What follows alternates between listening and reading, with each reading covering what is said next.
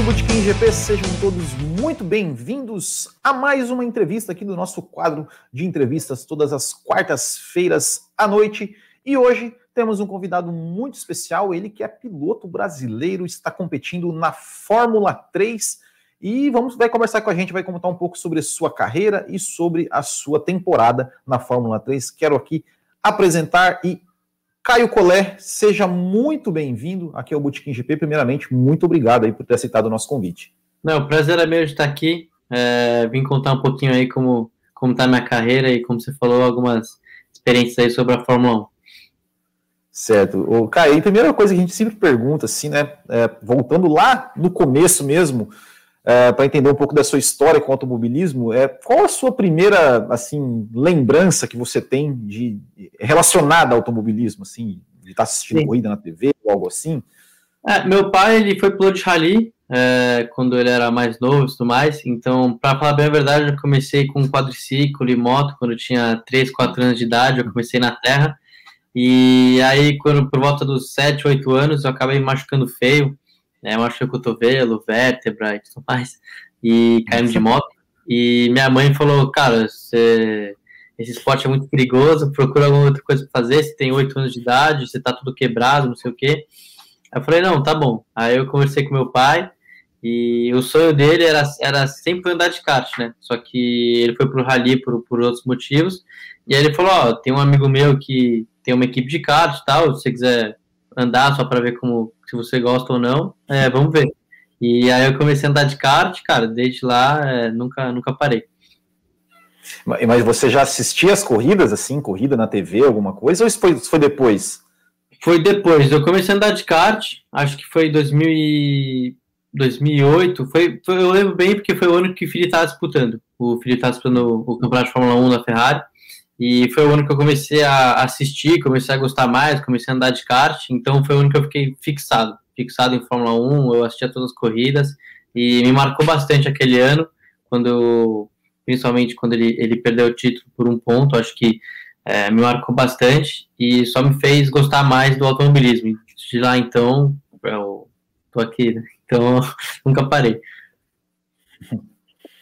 Certo. E, e, e, desde, e desde que você, é, digamos, sentou no kart a primeira vez, assim, você já, já veio aquele bichinho que mordeu e falou, é, é isso que eu quero fazer para minha vida? Ou você no começo, assim, levava mais com, ah, é só uma diversão, e, enfim? Eu levava muito como diversão, porque eu ainda gostava muito de motocross e tudo mais, só que como minha mãe tinha dado uma barrada, é, eu meio que tive, tive que fazer, vamos supor, tive que ir para outro caminho. E quanto mais eu andava, mais eu gostava. Lógico, eu também fazia outros esportes, porque eu, eu sempre fui de fazer esporte. Não era muito bom, né? tipo, no futebol eu sempre ia no gol e tal, então era que eu jogava bem.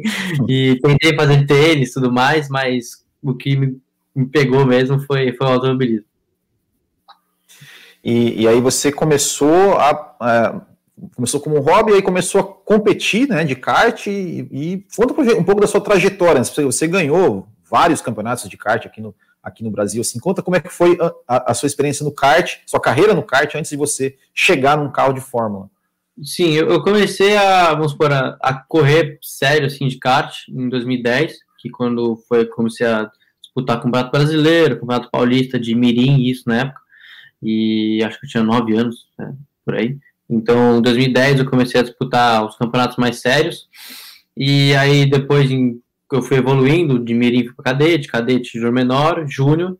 E quando eu cheguei é, no final do ano de 2014, que eu era júnior menor, eu fui para júnior assim, aqui no Brasil em 2015. É, o Gastão Fraguas, que trabalha comigo até hoje, que foi campeão mundial de kart, campeão mundial de kart, é, acho que em 95. Ele chegou para mim e falou: Ó, oh, eu acho que você, você anda bem, você não quer ir para a Europa? Acho que eu consigo te colocar numa equipe lá, só para você ver como é que é, acho que você anda bem e quem sabe você tem algum futuro. Aí eu falei, ah, por que não? E em 2015 eu fui para lá, disputei o Campeonato Europeu e o Campeonato Mundial.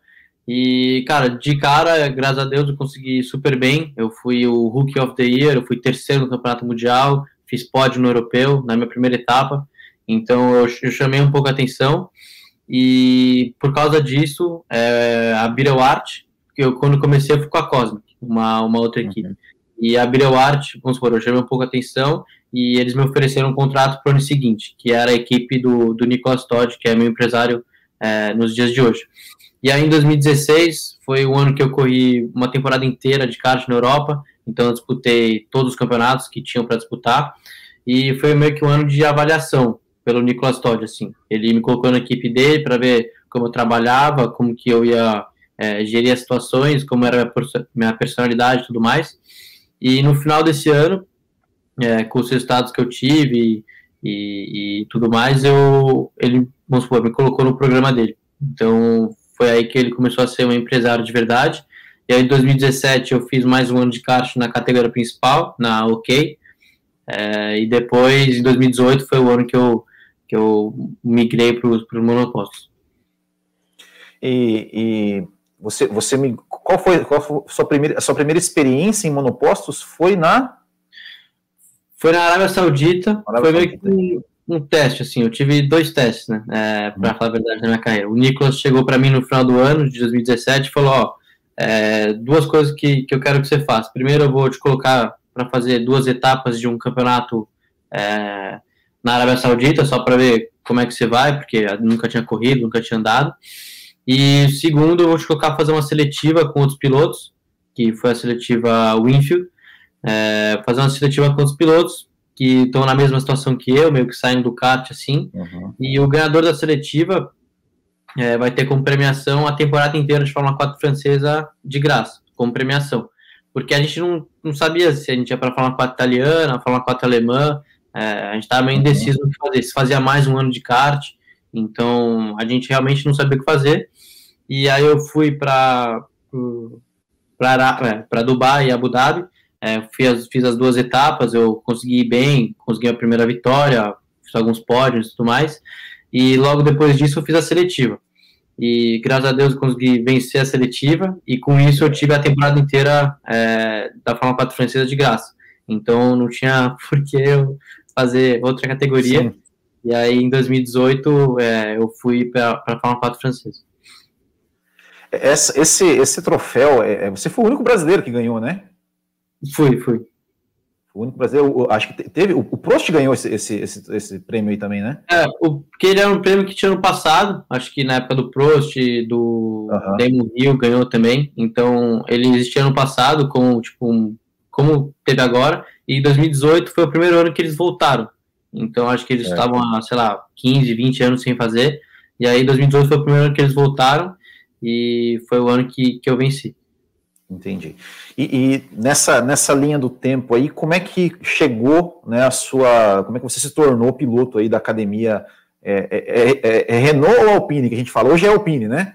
É, hoje é Alpine, mas eu também misturo, é, tá, é meio muito novo aí, mas eu é. misturo também, é tranquilo. E como eu cheguei, é, em 2018, é, por conta, vamos supor, do campeonato ser francês, a Renault tinha uma, tinha uma parceria, e no final do ano, quem fosse campeão ou a pessoa que eles acharem que seria, vamos supor, melhor do campeonato, assim, é, com, com chance de se dar bem no futuro, eles escolheriam para fazer parte do programa. Então, como fui campeão do, do campeonato, é, eles me escolheram, e aí em 2019 eu comecei a fazer parte do, do programa Júnior, que na época era Renault, mas hoje é, é Alpine. E, e, como é que funciona assim essas academias? Assim? Quais são, né, de um modo geral, assim, os deveres dos pilotos, as vantagens, né, o, que, que, o que, que é oferecido a você, o que, que eles pedem em troca.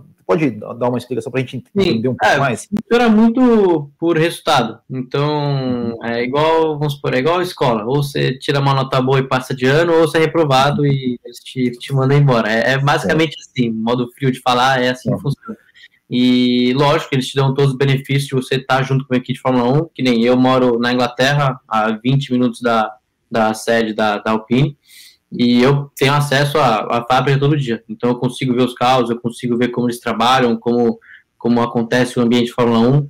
É, quanto mais próximo você vai chegando da Fórmula 1, eles te dão mais coisas para fazer. Então esse ano eles estão disponibilizando o engenheiro de Fórmula 1 para ficar com a gente na Fórmula 3, para ensinar, para ajudar e você começa a fazer, vamos supor, dias de simulador, é, então eles te colocam mais coisas para fazer para te desenvolver mesmo.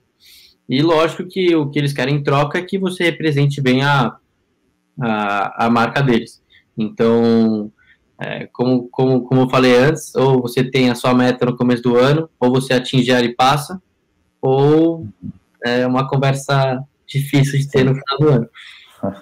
É, então, e, nesse sentido, assim, existe dentro desse programa, assim, existe tipo um, um, é, um plano de carreira, tipo, olha, se você for campeão da Fórmula 3, você vai para a Fórmula 2 ano que vem, mas se você, de repente, chegar ali, não sei, 15º, pode ser que você seja desligado do programa. Existe algo assim, um planejamento futuro, ou não, vai é. muito assim, realmente, do que, do momento?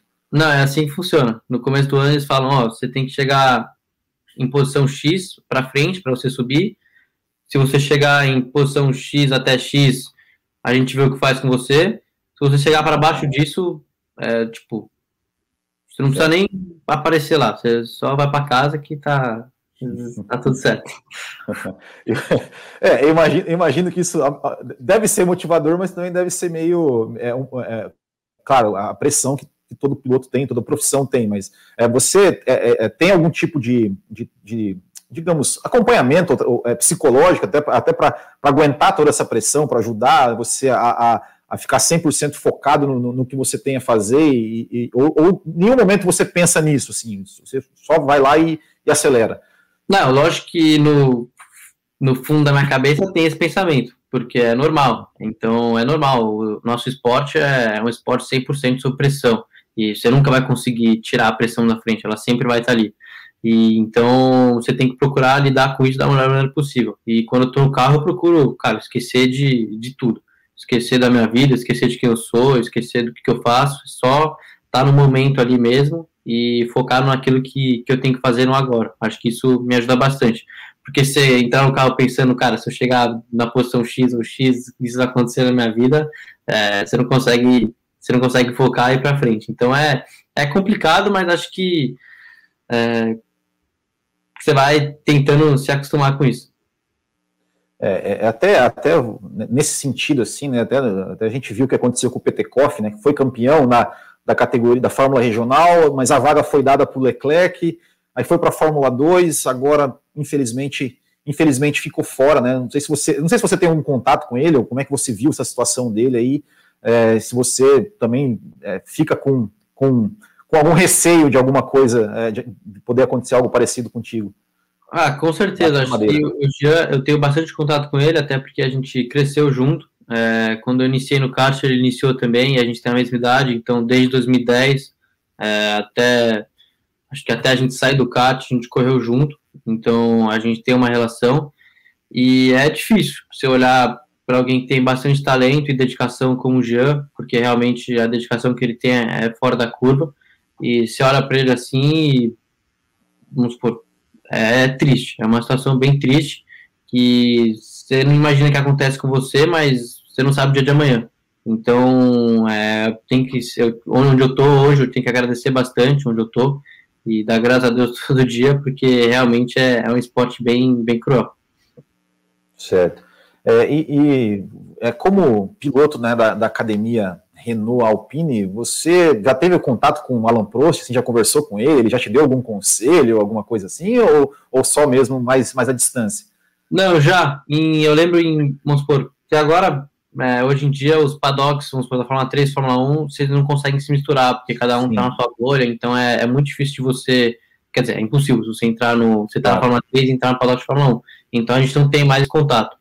E só quando, vamos por alguns eventos grandes que acontecem na fábrica, que aconteceram no passado, no começo, antes da pandemia e tudo mais, a gente conseguiu se encontrar e a gente conseguiu se falar um pouco. Eu lembro em Mônaco também, em 2019, é, ele estava lá, é, quando eu corri de Fórmula Renault.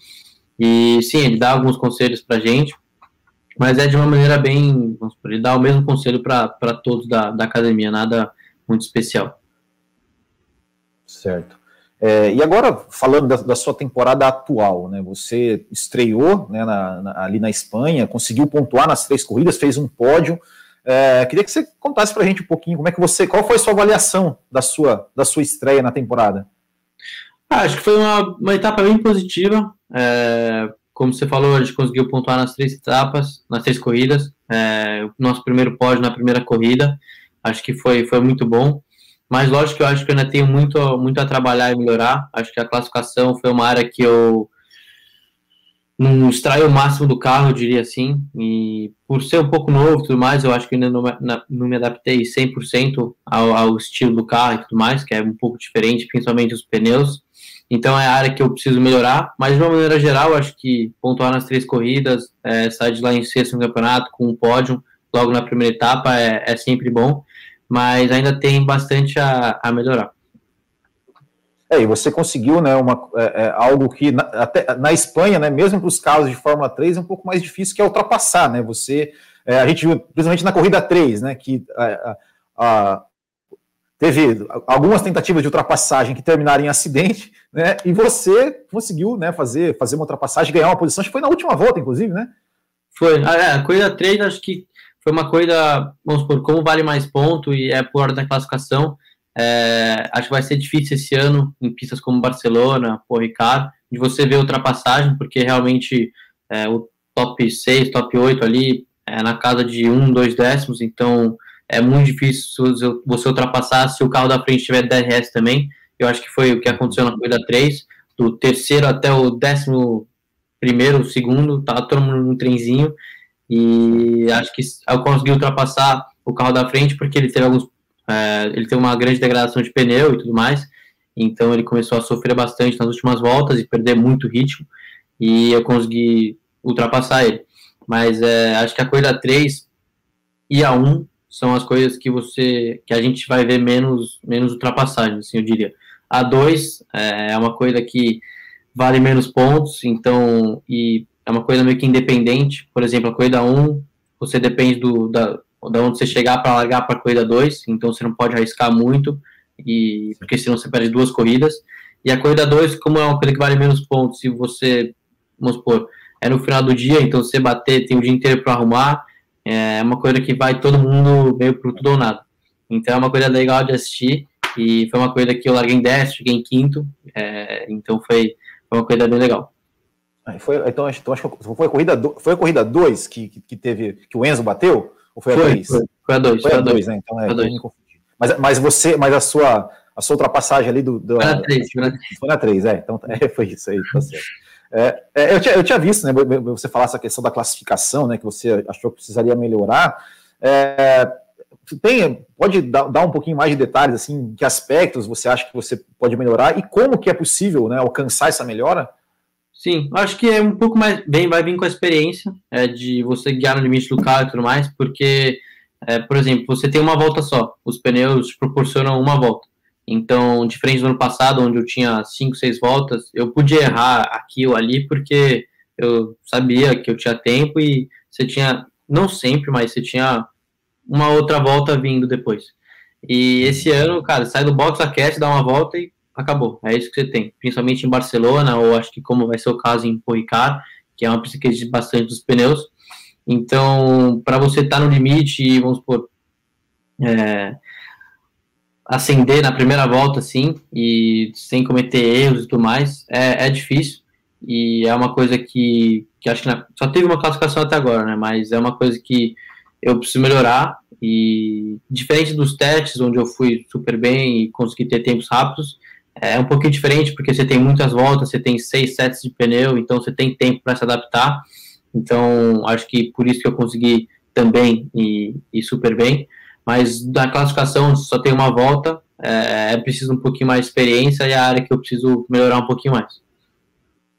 Certo. E, e você foi, foi a primeira vez né, que você andou com, com carros com DRS, né? Foi.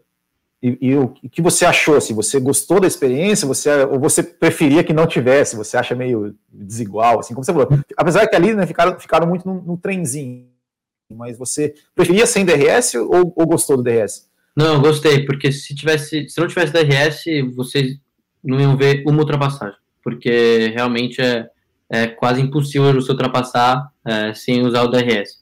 Então é legal também, vamos supor, na classificação você usar, e dá meio que quando você abre o DRS, você sente sua cabeça indo um pouquinho para trás, dá um turno.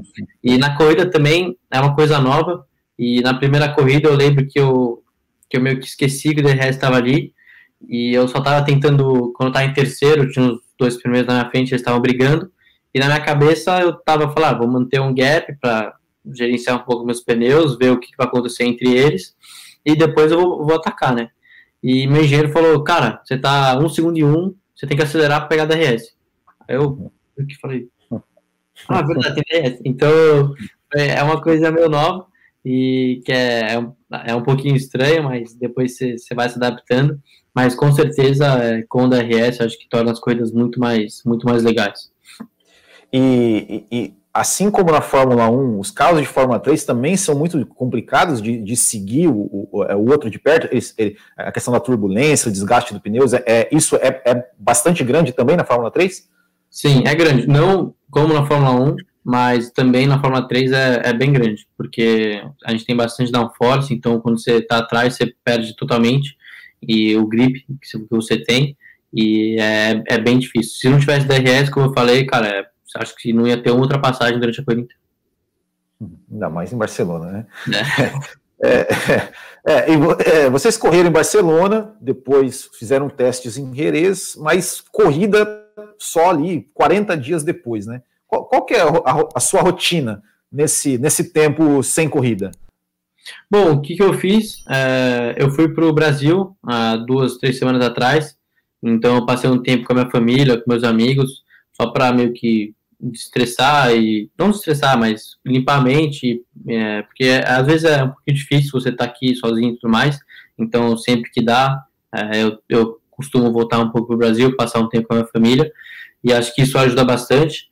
E agora que eu tô aqui, é, toda vez que eu tô uma ou duas semanas antes da corrida, eu procuro treinar três a não, de quatro a cinco vezes por semana então, eu tenho acesso à academia da fábrica, eles disponibilizam uma pessoa para ficar com a gente, com os pilotos é, júnior. Então, eles têm todo um programa, todo um centro de, de treinamento para a gente. Então, essas, essa semana e a próxima é, eu estou aqui. E depois, na semana de corrida, é, lógico que a gente faz simulador com a equipe na segunda e terça. Então, para você voltar um pouco o ritmo, por mais que, que seja um simulador, ajuda um pouquinho a, a colocar a cabeça no lugar. E aí depois, quarta-feira, a gente viaja para a pista e quinta-feira a gente já tem algumas atividades, reuniões com a equipe e tudo mais, é, track walk, algum, é, algumas coisas para mídia. E sexta-feira é, é, o primeiro treino. Ah, legal. É, e, e, das pistas né, que vocês vão, vão correr, né? É, é Paul Ricard, Spielberg, Budapeste, Spa, Zandvoort e Austin. É. Qual, Quais dessas você, você, você já conhece e qual que você está mais animado para correr? É, eu não conheço Austin, mas é uma das que eu estou mais animado. Acho que o layout da pista é, é espetacular. E, e, acho que Budapeste e Spa são as duas que, que eu, além de Austin, que eu não conheço, mas acho que Budapeste e Spa são as duas que eu tô, tô mais animado. Você já, andou, você já andou em alguma delas ou não? Já, já, eu conheço todas, é, só Austin que eu não conheço, mas o resto eu conheço só, todas. Só Austin não.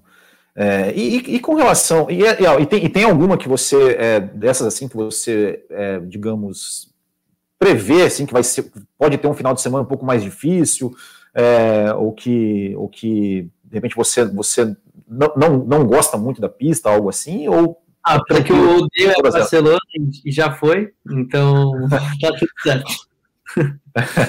é, mas, mas o Budapeste é, digamos, em, pelo menos em questão de ultrapassagem, ela é meio, meio chatinha também, né? Ou não?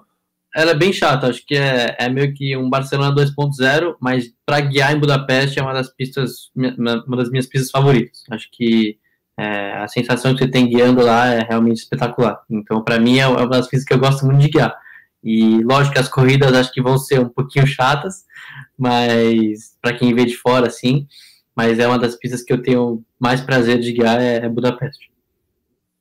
E, e Zandvoort, a gente, né, é, pelo menos é, há muito tempo que a gente, eu pelo menos, né, eu sou da geração, eu nasci nos, uhum. nos, anos 80, mas eu não, não me lembro de ter corrido, de ter visto corrida em Zandvoort. É, não teve ano passado, esse ano vai ter. Né, dizem que é um circuito também que, que é estreito, que é difícil de passar. O que, que, que você espera? Assim, o que você pode dizer a mais assim, de, de Zandvoort para a gente? Então, eu andei lá, eu corri de Fórmula Renault ano passado. A gente teve uma etapa lá, já com o circuito novo, com o banking e tudo mais. E, cara, é uma pista bem legal de andar. É, como Budapeste, acho que vai ser difícil ultrapassar, ainda mais é, tanto com o banco que eles colocaram, vai ajudar um pouco, mas realmente é, é de complicado. E é uma pista bem old school. Tipo, se você sai para fora é brito e muro. Então é bem legal de andar. É, essa sensação que você tem, eu gosto bastante. De, tipo, é, você sai da pista, você grita e muro, então não tem muita margem para erro, diferente de, de Poicar um pouco, uhum. mas de ultrapassagem, assim, acho que com o DRS até vai acontecer algumas, porque na Fórmula Renault ano passado a gente não, não tinha DRS, então não aconteceu quase nenhum. Mas acho que com o DRS vai, vai dar uma ajudada nisso aí. É, e, e, você falou né, de brita e muro e tudo mais. O que, o que, você acha dessa questão, assim, desses limites de pista, de, de, né, de ter volta deletada, enfim, você, você gosta disso ou você é mais old school mesmo? Você prefere? Não, errou, sei, errou, tá fora. É, para mim, errou tinha que ser brita e muro. Acho que uhum. ia, não ia ter essa questão de é, track limits que eles falam e tudo mais. Se tivesse uma brita e um muro ali, ninguém ia para fora. Então, é, é, eu, eu sou a favor disso. legal, legal. É, e, e, com relação à torcida brasileira, que a torcida brasileira ela é uma torcida apaixonada, ela é uma torcida que também está carente né, de, de, de, um piloto brasileiro, faz aí é, 11 anos que, que, que um brasileiro não vence na Fórmula 1, estamos quatro anos sem pilotos brasileiros na Fórmula 1, mas ao mesmo tempo que ela é apaixonada, ela também é uma, ela é uma torcida que às vezes cobra demais e até é injusta muitas vezes, né? É, como, é, como, é, como é que tem sido sua relação assim com, com, com torcida e os fãs, assim, seja é, presencialmente ou, ou é, virtualmente? Cara, acho que esse ano deu uma mudada um pouco, porque foi a primeira vez que, vamos supor, a Band está transmitindo a Fórmula 3, Fórmula 2, então é, você tem mais pessoas assistindo você. Agora eu meio que virei uma pessoa pública, né? E, é, por mais que é um pouquinho estranho para mim ainda, é, eu, eu sou uma pessoa pública, querendo ou não, e o que eu costumo fazer em final de semana de corrida, eu desligo meu celular. Eu coloco no modo avião e eu aviso, vamos para minha família e alguns outros amigos, eu falo, cara, eu só vou responder vocês no final do dia quando estiver jantando ou quando eu acordar, porque durante o dia eu não consigo ficar mexendo em rede social, em Twitter e tudo mais, porque primeiro que é muita coisa, e segundo que às vezes são coisas que mais te atrapalham do que te ajudam. Lógico que tem, eu recebo bastante mensagem, é, de suporte e tudo mais, que eu acho bem legal, mas também tem sempre aqueles comentários que você não precisava ler. Então, para evitar esse tipo de coisa, eu durante o final de semana de corrida eu prefiro colocar meu celular no modo avião durante o dia e só focar no que eu tenho para fazer dentro da pista. Mas num dia a dia, assim, é, eu gosto de ver um pouco a torcida e tudo mais, é, o Twitter, eu sou bem pouco ligado nas, nas, redes sociais, por mais que eu não use muito, eu não poste muita coisa, eu estou sempre ali vendo o que está acontecendo.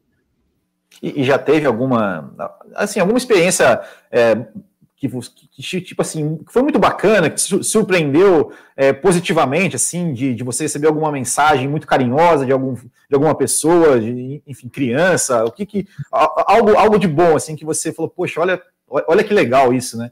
Sim, esse ano eu já recebi algumas mensagens e tudo mais, mas foi um ano que criaram um fã, um fã clube para mim. E, cara, eu olhei e falei, para mim, certeza? E foi um pouco estranho. E o trabalho que eles estão fazendo é realmente sensacional. Tipo, eles postam todas as minhas corridas, eles acordam para todas as minhas corridas às quatro da manhã, coisas que, tipo, só minha família e, e amigos realmente fazem. E para mim me surpreendeu muito positivamente. Tipo, de eu olhar assim e falar, pô, sou meio.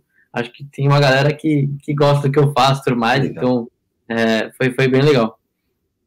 Que legal, que legal, muito legal. E a gente sabe, né? Você mesmo falou, tem, tem mensagens que, que não são. Não, não, precisava ler, a gente sabe que, infelizmente, né, aqui no Brasil também tem aqueles os haters, né, que, que, que vão lá encher o saco, mas que bom, né, que, que, que, também tem muitas, a maioria, acredito, né, que, que seja mensagens Sim, positivas. Não, para mim é a maioria, vamos por 70%, 70, 80% são mensagens positivas. Lógico, quando você está indo bem, né? Quando você está indo mal, tem os dois lados. É, bom, agora, agora falando, falando um pouquinho da, da Fórmula 1, né? Eu te perguntei lá atrás, né, sobre, sobre se você teve contato com o Alan Prost, eu vou ter que perguntar uma curiosidade minha pessoal, com o Fernando Alonso, você teve algum, algum contato, alguma conversa com ele?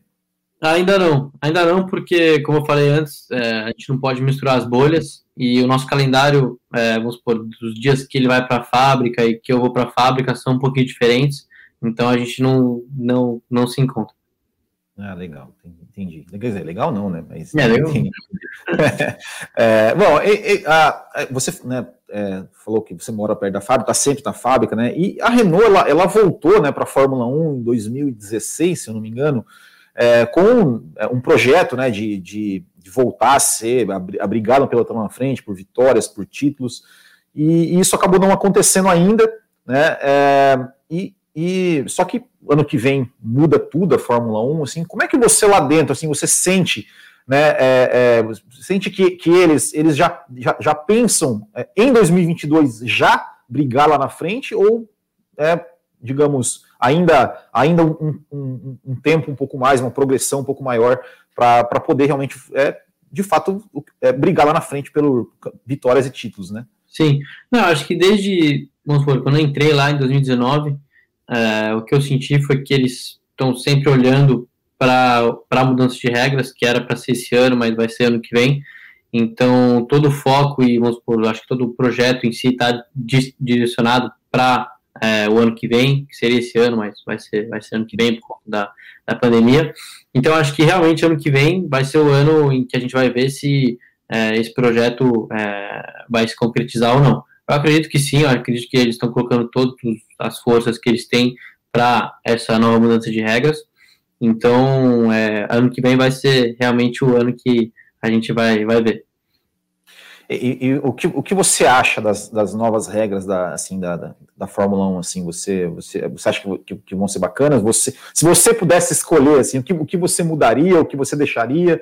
É, qual, qual a sua opinião assim, sobre, sobre um, um carro de Fórmula 1, um carro de corrida perfeito assim, para o piloto poder competir da melhor forma?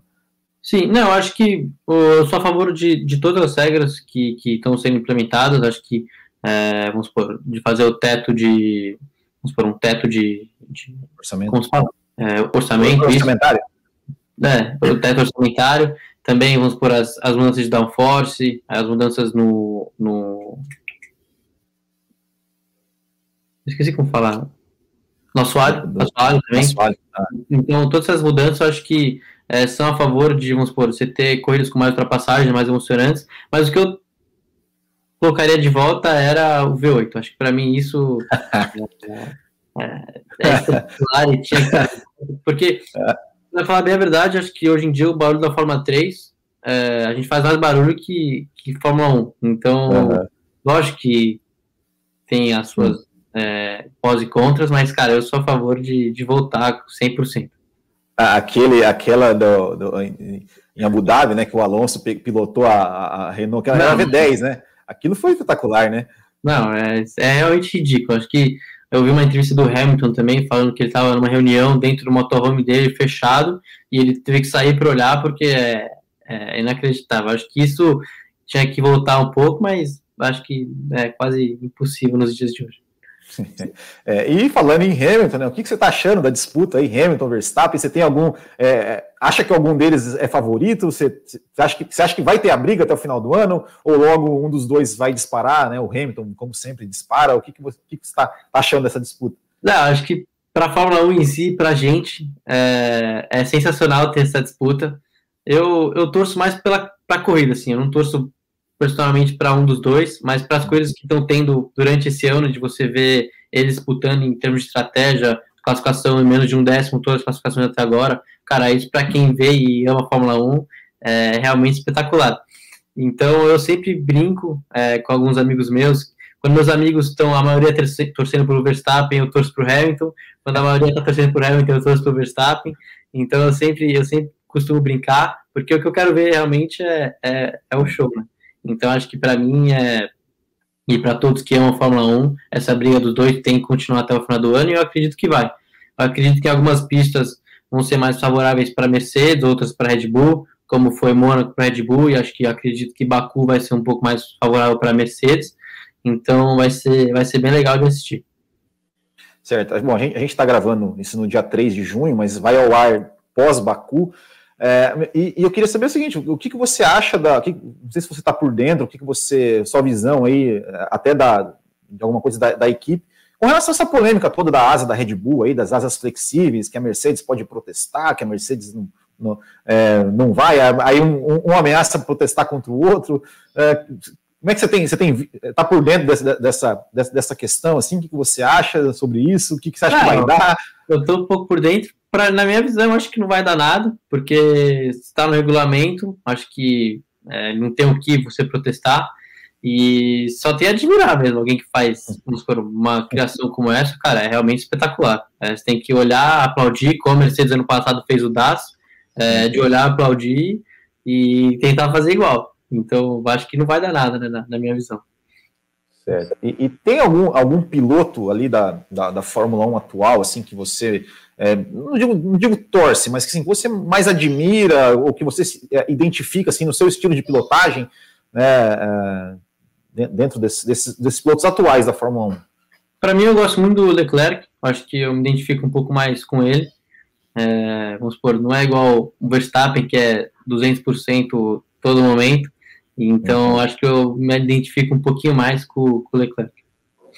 E, e, e, pilotos, digamos, históricos, assim, tem algum que você que você admira, que você é fã?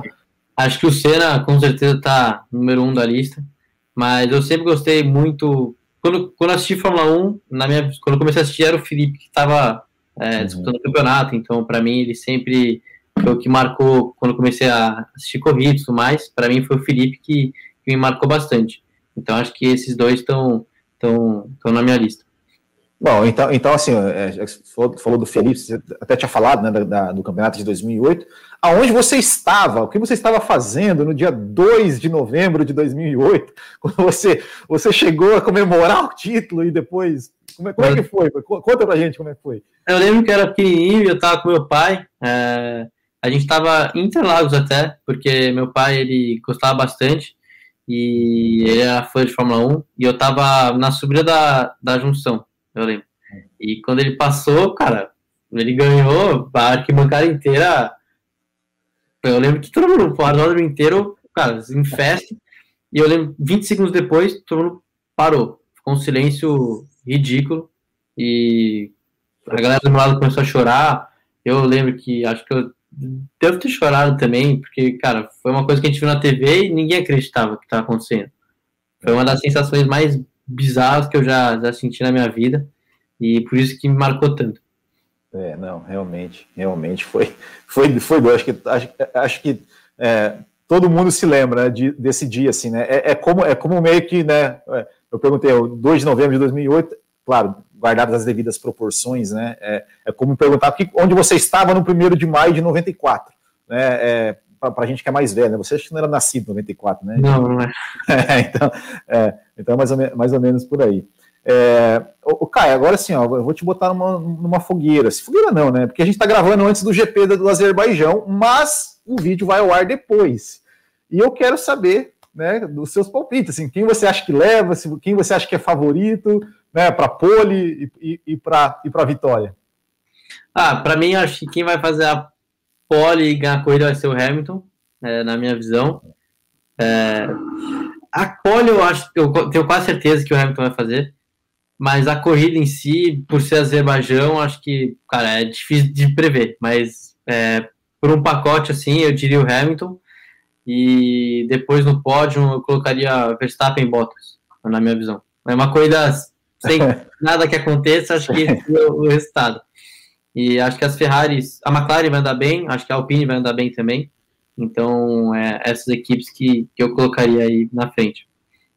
Certo. Bom, e também vai ter Fórmula 2, né? Onde tem, se eu não me engano, são dois pilotos da academia da Alpine também, né? Que estão liderando, líder e vice-líder, né? São três. O, o Piastri, o vice-líder, é. ele mora comigo, a gente divide apartamento. Ah, legal. Então, eu tô torcendo bastante para ele aí. E lógico, o, Joe, é, o, o Zul, uhum. ele tá liderando o campeonato, Piastri segundo, e também tem o Lunga, que Lunga, né? É academia também. Certo. E, e, Fórmula 2 aí, você tem algum palpite? Você acha que o, o Zul vai, vai continuar? O Piastri pode. Apesar que são, como, né, são, três, são três etapas, dá, dá até para colocar um, uma para cada, né? É, é difícil. Estou torcendo bastante para o Felipe também. Acho que ele acho que em Baku ele vai conseguir andar super bem, como ele fez em Mônaco. E, mas eu, é, eu tô um pouquinho dividido. Por mais que o Piastri more comigo, eu torço para ele, eu torço para o Felipe, mas eu também torço para o Joe, que é muito gente boa e tá com a gente quase todo dia. Então eu tô um pouquinho dividido, mas acho que na minha visão, se eu fosse chutar um para ganhar a corrida principal de domingo, seria o Joe. É, ele realmente está tá, vem, vem, tá vindo muito forte nesse ano mesmo. Uhum. É, e, e, e, e, Caio, é, você, né, na, na, sua, na sua temporada, na sua, na sua dentro, dentro da sua realidade da sua equipe e tudo mais, é, você, é, o seu, a sua projeção de, de, final de temporada, assim, é, é, é brigar pelo título, ganhar algumas corridas, ficar na, na, ali na, uh, digamos, terceiro, quarto, é, o possível, é o, é, o que, é o que dá, ou dá para sonhar com título, ou, ou, alguns pódios? Qual é, qual é a sua a sua fazer uma, uma, análise bem realista, assim, né? O que, que você o que, que você espera, como você espera estar ali no final da temporada? Eu espero estar entre os cinco primeiros no campeonato. Acho que isso é, é uma meta é, difícil, mas vamos por atingível. E eu acho que o título vai depender da minha adaptação um pouco mais com o carro nas próximas etapas e como a gente vai se desenvolver. Acho que eu vou tentar procurar ir corrida por corrida. É, meu próximo objetivo seria brigar por um pódio, uma vitória numa corrida principal de domingo. Acho que esse seria o próximo passo se eu quiser brigar pelo título. Então, em Porricar, eu vou procurar fazer isso.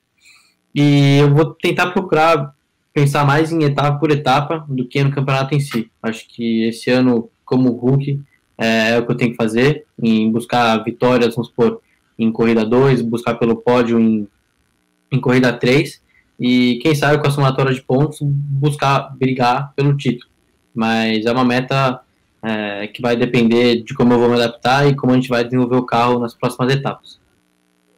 Certo. E, e como, como que, que vocês assim é, é, definem uma estratégia no final de semana? Né? Porque é um final de semana com três corridas, onde você se classifica primeiro, só que essa classificação ela só vai valer, na verdade, né, sua posição é, para a última corrida. E nesse meio tempo tem duas corridas que de repente, né, enfim, pode acontecer alguma coisa do carro quebrado, né, bater, enfim. Como é que, como é que, como é que vocês, como é que é, é montar essa estratégia para para ter um final de semana para conseguir maximizar o maior número de pontos, assim como você fez, né? Conseguiu pontuar nas três corridas.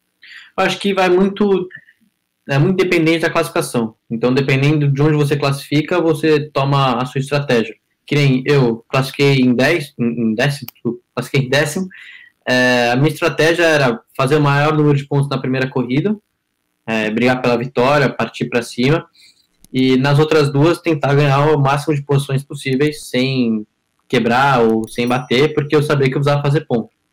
E então essa foi a minha estratégia. Mas agora se você classifica entre os três primeiros, é uma coisa diferente, porque você sabe que na corrida 1 você tem que ficar onde você classificou, vamos supor, de décimo para trás, décimo primeiro, décimo, não pode ir muito para cima, então, porque senão você larga atrás na segunda corrida.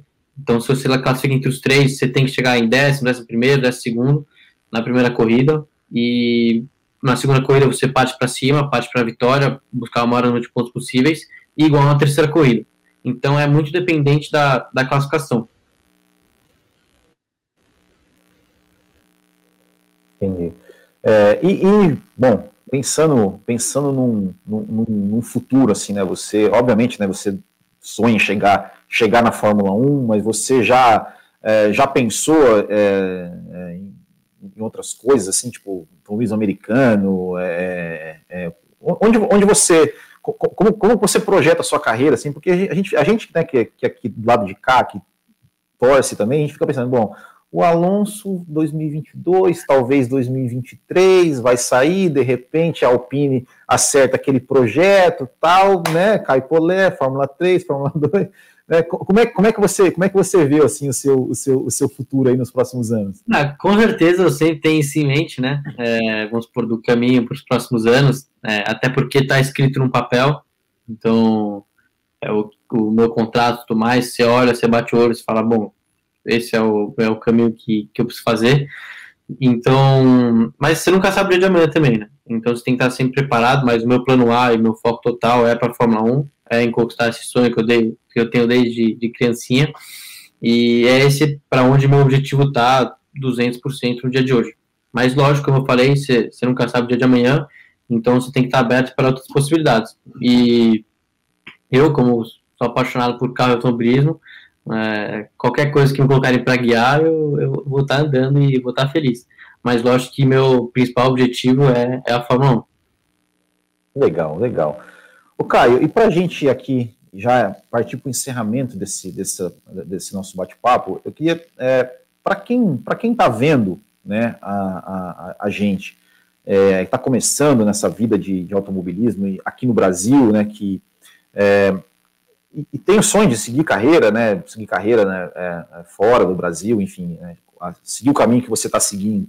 É, você tem alguma, alguma dica, algum conselho, assim, de cara pô, precisa muito de é, precisa é, muito de patrocinador, se você conseguiu um, um, talento, você só o talento basta. O que, que você tem a dizer sobre isso? Não, acho que só o talento, cara, você vai, você vai conseguir ir para algum lugar, mas você não vai chegar onde você quer. Então, você tem que ter muita dedicação, acho que isso é, é o principal. Depois, força de vontade, de você acordar e fazer o que você tem que fazer todo dia, porque também não é fácil estar aqui sozinho, é, longe de todo mundo. Às vezes eu, eu vejo meus amigos, estudando e saindo e tudo mais, e é uma vida que, que eu tive que sacrificar quando eu tinha 15, 14 anos de idade, então eu perdi a maior parte da adolescência, mas é uma coisa que daqui a alguns anos, daqui dois ou três anos, se Deus quiser, é, o lugar que eu vou estar vai fazer tudo valer a pena. Então é muita dedicação, força de vontade e talento. Acho que talento, lógico que ajuda também, mas acho que dedicação e trabalho, uma, uma hora vão superar. Legal, legal. Caio, queria te agradecer imensamente aí por ter aceitado o nosso convite. É, queria te desejar aí todo, todo sucesso aí na, na sua carreira, nessa temporada, na, nas temporadas futuras, e fica, fica aqui já um, um convite para um futuro, né? Quem sabe aí como campeão da Fórmula 3 ou campeão da Fórmula 2, campeão da Fórmula 1, para você um dia voltar aqui, né, dar, bater mais o papo com a gente, que foi muito legal, cara. Você é, é, é, um cara, a gente vê que você é um cara bem, bem centrado, bem, bem humilde, né? E bem old school, que, que, que, a gente, que a gente admira bastante. Então, muito obrigado mesmo. Não, obrigado a vocês. Se Deus quiser, vou, vou estar aqui sim no futuro próximo. E acho que isso, esse old school, foi as pessoas que, que me criaram, assim, meu pai, foi sempre raiz total comigo. É, as pessoas que me levaram para a Europa também, era tudo. Não tinha muito café grátis. Então, foi, uhum. foi assim que, que eu fui criado. E acho que, cara, eu só, só, dou, eu só agradeço por onde eu tô, tô hoje. Certo. Então, muito obrigado mais uma vez. Muito obrigado a você também que está nos acompanhando aí aqui no nosso no nosso entrevista. Semana que vem tem mais. Voltamos. Grande abraço. Até o próximo. Valeu.